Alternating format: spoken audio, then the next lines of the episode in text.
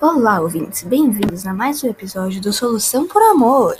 Meu nome é Maria Eduarda. Recebemos cartas de duas de nossas ouvintes e no episódio de hoje tentaremos ajudá-las. Tenho aqui a carta de uma pessoa que assina com o pseudônimo de Luísa.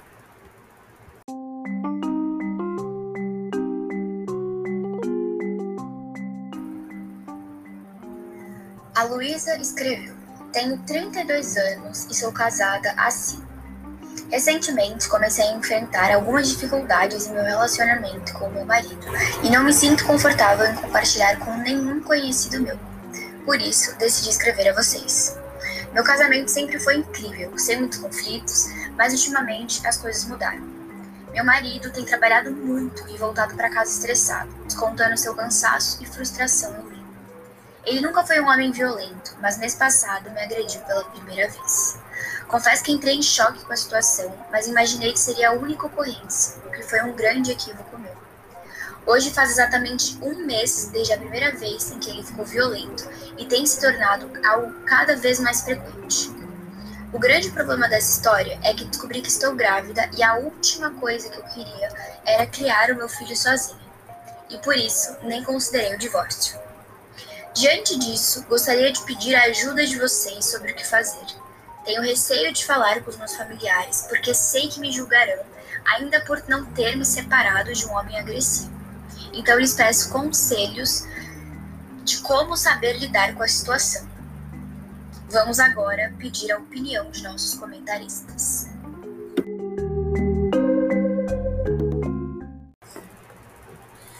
Olá, ouvintes! Luísa, seu caso é realmente bem complicado, principalmente por conta da gravidez. Acho que o mais importante de tomar qualquer decisão seria avaliar a situação e pensar se as atitudes de seu marido podem ter alguma solução. Como você mesma disse, ele não costuma ser uma pessoa agressiva. E talvez isso seja o diferencial para você superar essa crise. Entenda o quanto a situação deve ser difícil, ainda mais agora que está esperando uma criança. Por isso mesmo, acho que a primeira coisa a se fazer é contar da gravidez para o pai, Muitas vezes uma notícia como essa pode mudar o relacionamento e pode ser a solução de todos os problemas. Só acho importante destacar que, se não houver mudança nas atitudes do seu marido, o divórcio tem que ser decisão imediata.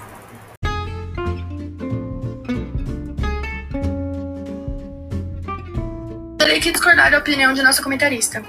Acho que uma agressão é algo imperdoável e sua única saída é o divórcio, independente de tudo.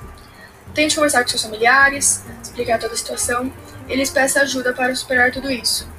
Entendo que a gravidez deixa tudo mais complicado, mas criar uma, uma criança em um ambiente violento pode ser muito pior do que criá-la sozinha. Imagino quanto deve ser uma decisão difícil, mas é importante pensar no seu bem-estar em primeiro lugar. Meu último conselho é contar tudo para seus familiares próximos, mesmo que pareça algo difícil de fazer, porque o apoio e a ajuda deles será essencial no processo de separação. Espero ter ajudado e que seu problema seja resolvido logo, Luísa.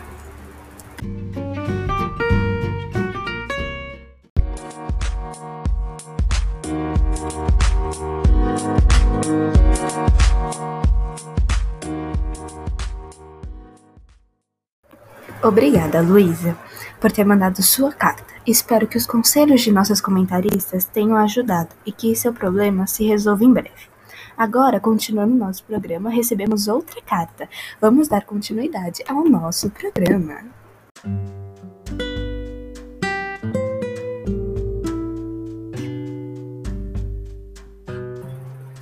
A segunda carta que leremos hoje será de Teresa, que escreveu: Chamo-me Teresa, tenho 20 anos e namoro há dois anos. Infelizmente descobri que meu namorado me trai com uma mulher e não sei o que fazer. Por isso, por isso escrevo essa carta para vocês, para me auxiliarem a lidar com essa situação. Primeiramente, antes de namorar com o indivíduo, estava passando por uma fase difícil da minha vida, e ele apareceu e estendeu a mão para me ajudar a mudar. Comecei a ver a vida com outros olhos por conta dele. Passei a ser uma mulher mais alegre e a levar a vida de uma forma mais leve, e principalmente minha autoestima ficou inabalável. Logo em seguida, começamos a namorar e foi inexplicavelmente fantástico nós dávamos muito bem. Tendo em vista tudo que foi mencionado, ele simplesmente se transformou em uma pessoa fria e distante de mim. Ele não gostava de passar tempo comigo, não me abraçava e nem me beijava, e não dormia mais na minha casa. Desse modo percebi que eu era algum tipo de peso para ele. Uma pedra em seu caminho que não conseguia desviar. Diante disso, conversei seriamente com ele, que sempre me dizia que estava com problemas no trabalho e com seus familiares. Nessa hora, apoiei ele com todas as minhas forças para mostrá-lo que não estava sozinho. Até que um dia, o ser, vivo, o ser vivo deixou o celular comigo e viu uma mensagem de uma mulher, falando que estava com saudades dele. Seguidamente, abri a conversa e tinha fotos e conversas íntimas, pois então deixei o celular e fui para minha casa chorar. Imediatamente veio me pedir desculpas e que nunca mais repetiria. Não sei se acredito e agora não sei o que devo fazer. Peço encarecidamente a ajuda de vocês. Oi, ouvintes! Tereza, seu caso é delicado, pois querendo ou não, seu namorado foi uma luz no fim do túnel, mas cometeu o maior erro do relacionamento. Te traiu e te tratou muito mal. E mesmo assim, você não desistiu dele. Então, acho que o que deve fazer é conversar com ele mais uma vez e desabafar tudo o que sente. Falar tudo o que fez por ele e ele não deu valor.